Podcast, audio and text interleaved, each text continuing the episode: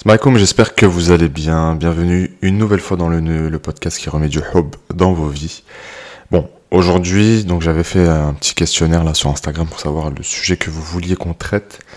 Donc il y a beaucoup de choses qui sont revenues, mais comme je le disais en story, voilà, il y a beaucoup de choses aussi euh, que j'avais déjà traitées, donc n'hésitez pas à revenir sur les épisodes précédents. Aujourd'hui, dans la logique, bah, ce qu'on va faire, c'est qu'on va traiter maintenant les choses, plutôt les habitudes qu'ont les couples qui réussissent.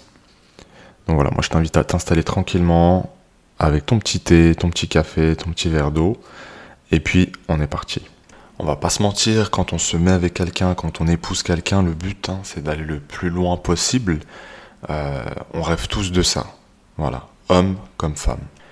Mais la réelle euh, question et le réel challenge, c'est comment je fais Est-ce que j'ai les bons outils? Parce qu'avant de vouloir quelque chose, il faut être en capacité de le faire. De la même façon que on rêve tous d'être riche, eh bien ça s'apprend. Là, pour les relations, c'est pareil. Lorsque tu veux que tes relations soient saines et dures, il y a des skills à développer.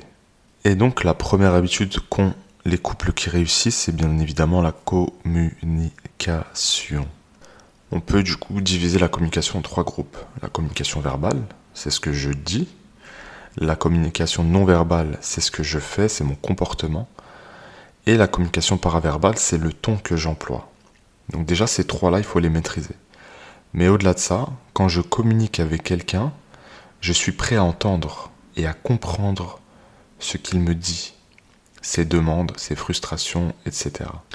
Et ça, les couples qui réussissent l'ont bien compris. C'est-à-dire que quand ton époux, ton épouse te dit, écoute, la dernière fois tu m'as dit ça, j'ai pas trop aimé. La réaction, c'est pas, oh, tu t'emportes pour rien, c'est rien, je rigolais avec toi, nanana. Non. La bonne réaction, c'est, ok, je comprends, je m'en excuse. Euh, mais voilà, sache que pour moi, ça ne signifiait pas grand-chose. Euh, je voyais pas vraiment le mal à travers ça. Et lui aussi, en face, il va comprendre que pour toi, c'était pas grand-chose. Il n'empêche que pour le bien de la relation, tu vas t'excuser naturellement. La communication, ce n'est pas juste verbaliser les choses négatives. Et ça, c'est l'erreur que font 99% des couples. Il faut dire quand ça se passe bien. Il faut dire quand je suis content de moi et de l'autre. Il faut, il faut le dire aussi quand je suis content de nous, de nos projets, quand je me sens bien. Pas seulement quand il y a la, la petite tache noire sur le tableau blanc, tu vois. Donc on verbalise le positif.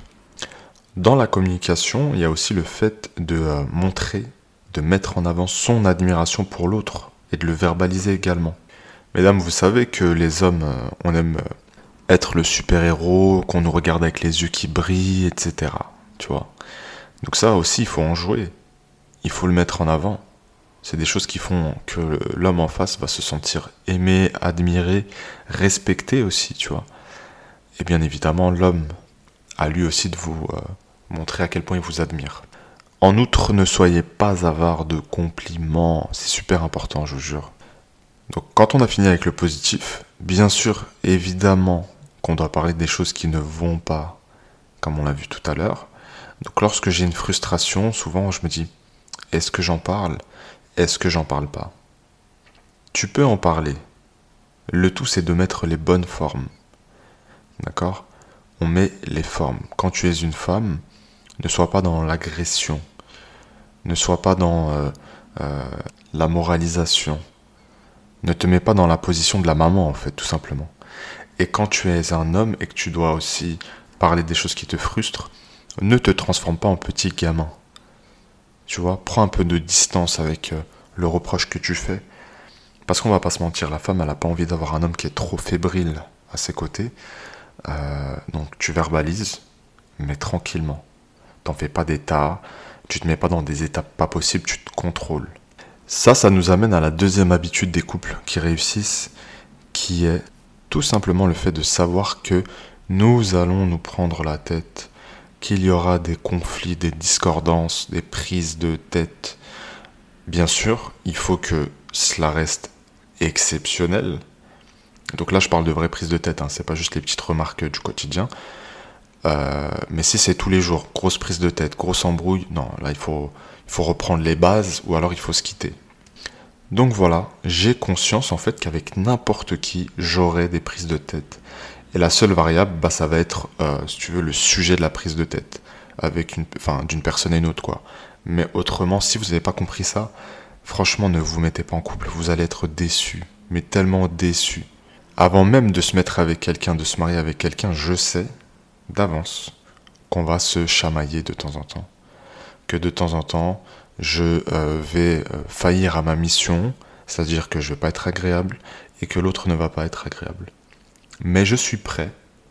Je suis prêt à me confronter à ça parce que j'ai envie que ça fonctionne.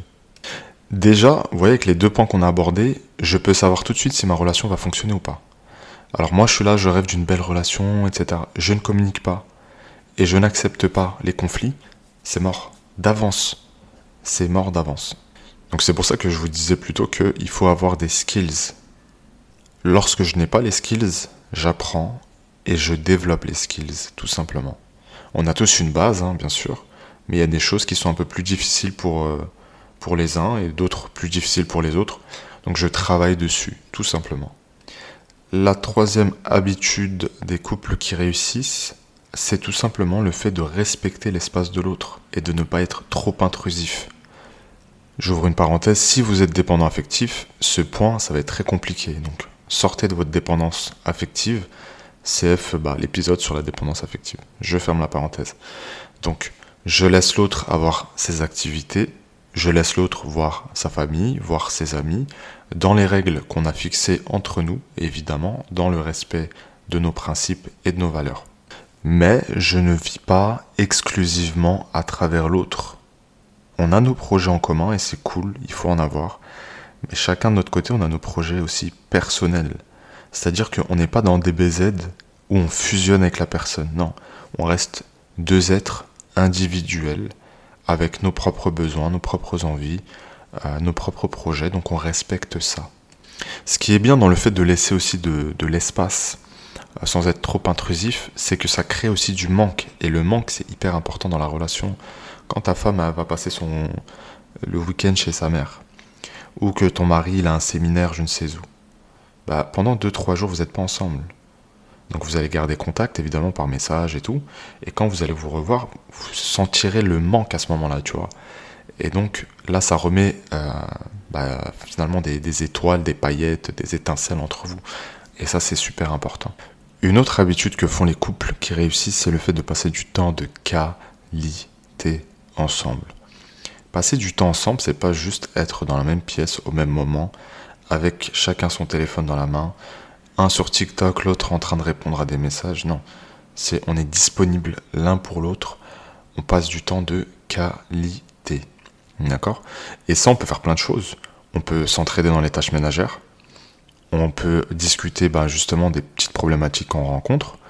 On peut parler de nos projets. On peut faire des activités aussi. Voilà, les activités, c'est super cool, ça rapproche. Quand tu vas faire un saut en parachute, par exemple, bon, je prends un cas extrême, tu vois, avec ton époux ou ton épouse, c'est un truc que tu fais pas tous les jours. Donc c'est un souvenir qui est exclusif, tu vois. Donc l'exclusivité, c'est hyper important aussi dans le couple. Le fait que l'autre et que notre relation, soit unique, tu vois. Donc on passe du temps de qualité. Et des petites règles toutes simples. Quand je suis avec mon épouse, bah tu poses ton téléphone, frérot. Quand tu es avec ton époux, ton mari, tu poses ton téléphone. D'accord? C'est, c'est, juste des règles de, de, de, bienséance, de respect. Euh, et en fait, tu viens dire à l'autre, bah, ce que tu es en train de me dire, je le respecte et c'est important pour moi, donc je suis attentif et je suis attentive, tu vois. Alors ça veut pas dire que si on a passé trois heures ensemble et que tu as envoyé deux messages, tu as répondu, euh, c'est grave, tu vois. Mais là, on parle bien du cas où, quand tu es avec quelqu'un, H24 euh, sur son téléphone, euh, limite tu répètes dix fois les mêmes choses qui t'écoutent toujours pas, enfin, tu sais, c'est un petit peu chiant, quoi. Donc créer ces moments où on est vraiment connecté l'un à l'autre et on fait des activités, on partage des tâches, etc. Euh, c'est aussi, euh, si tu veux, un moyen pour nous de créer des souvenirs qui sont positifs. Parce que ça aussi, c'est une erreur à ne pas faire. Tu vois, euh, retenir que les souvenirs négatifs. Non. Il y a eu plus de positifs que de négatifs. Alors pourquoi est-ce qu'on retient vraiment le négatif là? Ça n'a aucun sens. Donc vous voyez, depuis tout à l'heure, je vous parle de certaines choses. Bon, ça peut être évident pour certaines personnes. Mais est-ce que c'est quelque chose que tu faisais? Pose-toi cette question. Est-ce que tu n'étais pas négligent par rapport à ces trucs qui paraissent sur le papier si simples? Et c'est là qu'on voit que bah, être marié avec quelqu'un, entretenir la relation, c'est du travail, les amis. C'est du travail. C'est vraiment comme gérer une entreprise. Voici notre habitude euh, bah, des gens qui réussissent dans leur couple. On continue l'aventure, les amis. J'espère que vous allez bien. Euh, donc, un truc hyper, hyper, hyper important, c'est que les gens qui réussissent en couple n'impliquent pas leur famille ou leurs proches dans les conflits. Et ça, s'il vous plaît, je vous jure, je l'entends trop en coaching, c'est abusé. Ne faites pas intervenir vos familles pour des histoires bidons. Parce que la rancœur que tu es en train de mettre dans l'esprit de ta mère ou de ta sœur ou de ta meilleure amie euh, à, l'égard de ton époux, ton épouse, ben, elle va pas disparaître. Tandis que vous, vous allez vous retrouver, vous allez vous excuser, il y a l'intimité, etc. Donc, ne faites pas cette erreur de raconter vos vies pour tout et pour rien. Sachant que, et ça c'est pour vous mesdames, mention spéciale, euh, les hommes on raconte pas trop. C'est une réalité. Vous mesdames, vous racontez à vos, copines. Euh, parmi vos copines, il y a celles qui vous veulent vraiment du bien mais qui sont maladroites. Mais ça c'est une minorité. Et la majorité, ce sont des gens, des femmes, qui sont soit jalouses, soit qui n'ont pas envie que vous viviez une meilleure vie qu'elles, donc qui vont vous donner des conseils éclatés. Et souvent, vous allez les, euh, pardon, vous allez les repérer. Ah, mais moi, je l'aurais quitté. Hein. Ah, franchement, il me fait ça, je le quitte. Hein. Donc voilà, la réponse à toutes les problématiques, c'est de quitter. Non, c'est pas la réponse à toutes les problématiques. Ça, c'est quelqu'un qui est en train de. et qui va réussir au final. Hein de, euh, semer des graines dans ton esprit, tu vois. Et toi, ton objectif, c'est de pérenniser ta relation. Donc, est-ce que ces gens-là, il faut vraiment les écouter? J'ai mis un petit doute. Donc, gardez vos problématiques entre vous. C'est une façon aussi de respecter l'autre. Pareil, mesdames, vous avez parfois la langue trop pendue. Un homme, il va jamais raconter son intimité avec son épouse. Tu vois, c'est quelque chose de très masculin. Parce que euh, j'ai pas envie que les autres, euh, les gens à qui je parle, ils s'imaginent euh, ma femme toute nue ou je ne sais quoi, tu vois. Ce serait un manque de respect, tu vois. Par contre, vous, et je le sais parce que j'ai des retours de coaching, vous, vous parlez trop. Vous parlez trop et vous vous comparez. Donc ça, il faut arrêter aussi. Comme je vous ai dit, les gens à qui vous racontez ces choses-là ne sont pas forcément bienveillantes. Donc voilà, garder des choses dans le cercle conjugal. Et donc on va conclure par une dernière habitude qui est hyper méga importante. Donc si tu es resté jusqu'à là, c'est que bah, le sujet t'intéresse. Donc n'hésite pas à mettre euh, des petites étoiles et puis laisser un petit commentaire, ça fait toujours plaisir. N'hésite pas non plus à t'abonner sur Instagram.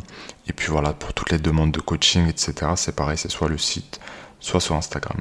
Donc ça, c'est tellement évident tout le monde en a conscience, mais très peu le, le font, si tu veux, dans la pratique, c'est que les couples qui réussissent ne se manquent absolument jamais de respect. En tout cas, pas volontairement. Pas par les gros manques de respect, quoi, tu vois. Les insultes, les coups, la violence psychologique, la violence verbale.